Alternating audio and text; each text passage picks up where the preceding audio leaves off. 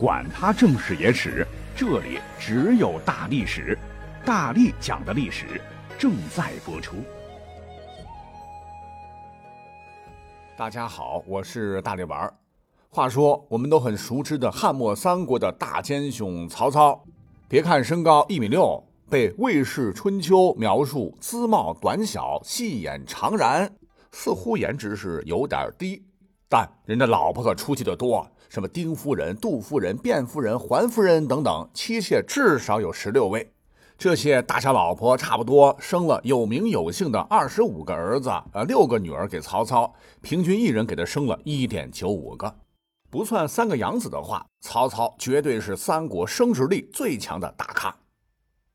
不过呢，在二十多个有名有姓的儿子当中，大部分其实我们并不熟悉。听过他们故事的，也就是当了皇帝的曹丕，会写七步诗的曹植，称相的曹冲，以及为了救好色老爸战死的曹昂，特别能打仗的黄须儿曹彰。再刨去早夭早亡的，应该还有十多个成年人。而这十多个枭雄的后代，基本上在历史上都很平庸。有好事者粗略算过，曹操儿子中成才的历史上有点名堂的，也就寥寥数人，成才率。只有百分之二十多一丢丢。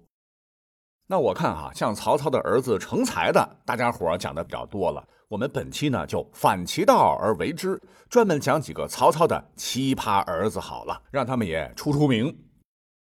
首先，曹操这一大堆的儿子当中，他最喜欢的肯定是曹冲，但是说他最讨厌的，一定非曹茂不可。《三国志》说他这个儿子是茂性绝狠。少无宠于太祖，就是说曹茂这个人性情桀骜，没有教养。曹操打小就不喜欢他。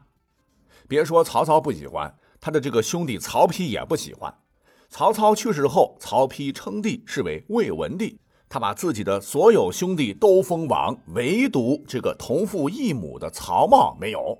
直到曹丕去世，曹茂还只是一个低低的侯爵。若是剧本一直按这样发展下去的话，曹家的当权派都不喜欢他，那么他到死也只能是个猴。可是没想到，曹睿当皇帝后画风突变。深受儒家教育的魏明帝曹睿可能觉得，霸道的父亲对家里的这位叔叔太过分，毕竟血浓于水。即位后就封了曹茂为辽城公，同一年又封为辽城王。这一下，这个地位就跟坐了直升机一样，呼的上去了哈。接着呢，不断给他增加食邑，最后竟然达到了五千户。想当初曹操这么喜欢曹植，曹植的食邑才五千户。对于这种提拔方式，当然了，很多人有意见。曹睿给出的冠冕堂皇的理由是：当年你看舜的弟弟想谋害他，但是舜还把弟弟封到有弊。汉朝的淮南王是乱臣贼子，但他的儿子也拥有自己的封地。这都说明做事要顾及皇室亲情。曹睿还说，先帝不给曹茂封王，是因为古时的王侯都是贤能的人。但曹茂现在已经认识到了错误，他会改正的，可以封王了。总之，曹睿这么提拔曹茂，看重曹茂。可是曹茂呢，一点也没给自个儿的侄子长脸。没多久啊，曹茂的另一个同父异母的弟弟曹辉去世了。哎，说起这个曹辉，也不争气。在当寿张王的时候，仗势欺人，怂恿部下殴打寿张县吏。殊不知，这个县吏可是曹睿的人，专门下乡锻炼的啊，要等待提拔的。这一下直接惹了皇帝，被削去一县五百户。但问题是，甭管曹辉人怎么样，都是一个爹嘛。那曹辉去世了，别的兄弟多少也要表示一点哀痛，哪怕是装的。可是这个曹茂啊。他就是不装，一点悲伤的样子都没有。他说：“哎，我自个儿嗓子疼，不能办丧事儿，也不能哭，天天饮酒作乐，嘻嘻哈哈。身边的人怎么提醒也没用。”过了几天呢，曹茂的行为就被人告到皇帝曹睿那里去了。这严重有违儒家礼法呀！曹睿也觉得你你这也太冷血了，削去了他一个县的食邑。其他荒唐事儿还有很多，我们就点到为止啊。总之，曹操一定想不到，自个儿一生啊这么会做面子工程，竟然生出这么一个儿子来，也使得曹茂成为了魏武帝曹操众多儿子当中最卑微的一个。那这是其一了。而曹操啊，还有一个奇葩的儿子，很让人尊敬，也必须值得说说。这便是曹衮。说当年吕布和曹操干的时候，据守徐州时手下有个人唤作秦宜禄，其老婆唤作杜夫人，绝世美人破城之前，关羽啊再三请求曹操把杜氏赐给自己，曹操当时就答应了。关羽破城之后。曹操看到押来的杜氏颜值太高，哈喇子流下来了啊，就据为己有，导致关羽和曹操决裂。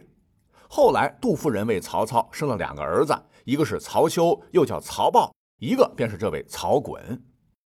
曹衮其实在史书上有很多的美德，一个呢就是爱读书，曾经看书忘记吃饭睡觉，一天二十四小时掰两半画捧着书看，魔怔了都啊，谁能受得了啊？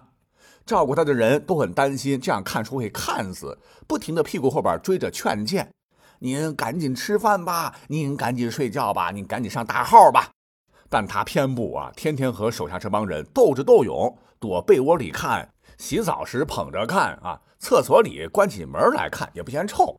所以说，他是曹操儿子中最用功读书的，一点没错。那胸有诗书气自华嘛，他十几岁的时候就著书立说，文学造诣上只是名气略微没有曹操、曹植、曹丕大。曹衮文采好，还知书达理，出身富贵，更难得的是他特别的勤俭节约，很关心稼穑农桑。即使被封王之后，看到封地中的百姓种地太辛苦，就命令所有人要珍惜粮食。还让自己的妻妾动手做衣裳，故而名声极好。但问题是，你聪慧、有文采、社会名誉高，兄弟还多，那大家伙都有皇位继承权，这些条件凑在一起，这搁着一般人争夺储君之位的条件完全具备，不搞点事情出来，很难平复心中的野心。但曹衮。应该是熟读史书的，知道要是跟政治沾边处理不当，很可能身死族灭。不如啊，笨点傻点哈。故而曹衮表现的是极其低调，低调到过于谨小慎微。说曹衮在病重时，曾再三嘱咐下属，丧事一定要节俭，不要铺张浪费。还说孔子的朋友魏国大夫曲苑的墓地就在我的封地。我的墓地就修在他旁边，我长眠以后也要和圣贤之人做邻居。等底下人把他的墓地修好之后，他还拖着沉重的身体，硬扛着从病床上爬下来，坐车直接在墓地里边住下了。临死之前，他拉着儿子的手嘱咐道：“你年纪太小，就要继承我的爵位了，没有经历过苦日子，记着以后绝对不可以骄纵，对待哥哥要恭敬。”对待弟弟要慈爱，兄弟如果有不好的行为，你要跪下来劝谏他们。还有巴拉巴拉，还有巴拉巴拉，说了一大堆啊，一连说了几个时辰才咽气。那他的这个行为啊，一直被后人所诟病，很多人误以为他是儒家经典教育的书呆子，是个奇葩。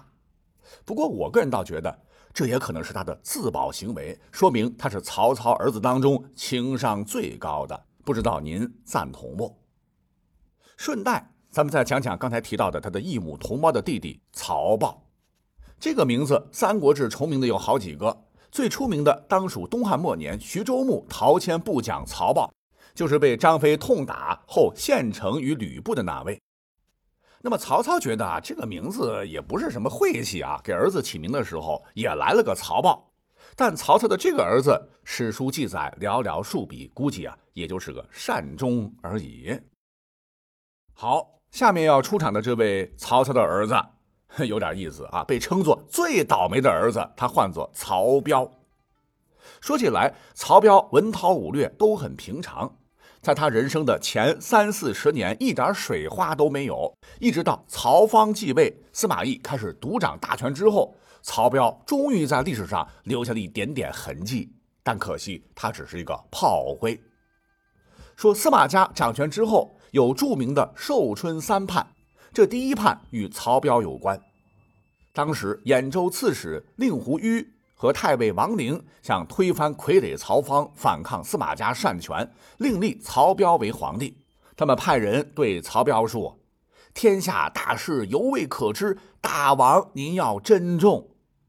说的啊是稀里糊涂的，曹彪不知咋想的，也没吭气儿。令狐愚和王陵就认为曹彪已经听懂了，同意我们的安排了。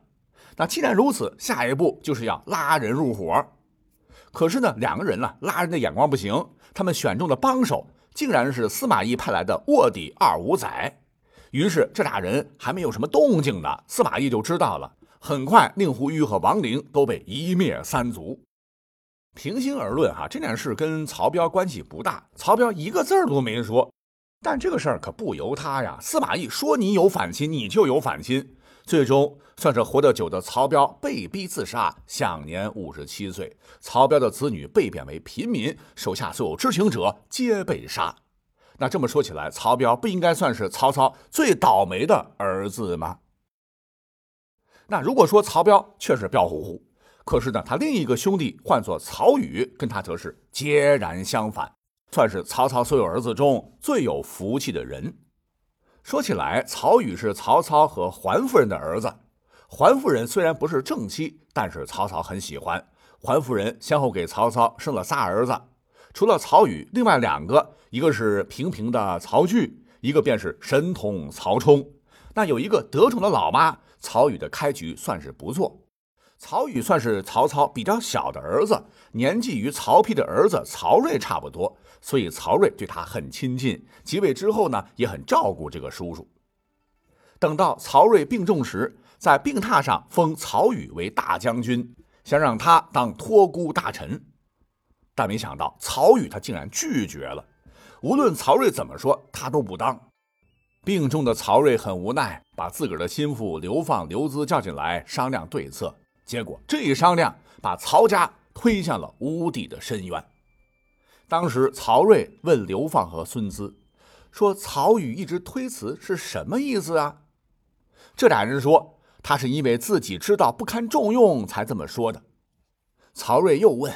曹宇推辞不受，那谁能辅佐下一任君主呢？刘放和孙资推荐了曹爽和司马懿。曹爽乃是曹操养子大司马曹真长子，性格各方面都难当大任。当时他就在曹睿的病榻前，听说要让自己当辅政大臣，直接吓坏了。曹睿问他：“你能担此大事吗？”曹爽老半天都没有说出一句话。还是旁边流放踩了他一脚，小声告诉他应该说以死奉社稷，才吭吭哧哧的答出来一句。曹睿呢是奄奄一息，也就听从了刘放和孙子的建议，任用曹爽和司马懿为托孤重臣，并免去了燕王曹宇的一切重要职位，让他马上出宫。从此，曹宇又成了一个闲散的王爷。那再后来，曹爽与司马懿争权，完全不是对手。高平陵事变之后，曹爽被杀，曹芳彻底成了傀儡皇帝。不久后，曹芳被废，曹髦接着成了傀儡皇帝。紧接着就是曹髦造反，要杀进司马懿府，结果被杀。曹奂又成了一个傀儡皇帝。那这也是曹魏政权的最后一个皇帝。而曹奂正是曹宇的儿子。曹宇啊，没有当上辅政大臣，这一下人家直接当了太上皇，虽然是打引号的哈。只是那时的曹魏政权已经回天乏术了。等到司马炎建立晋朝之后，曹奂被降封为陈留王，曹宇也由燕王降封为燕公，但是最终是善终的结局。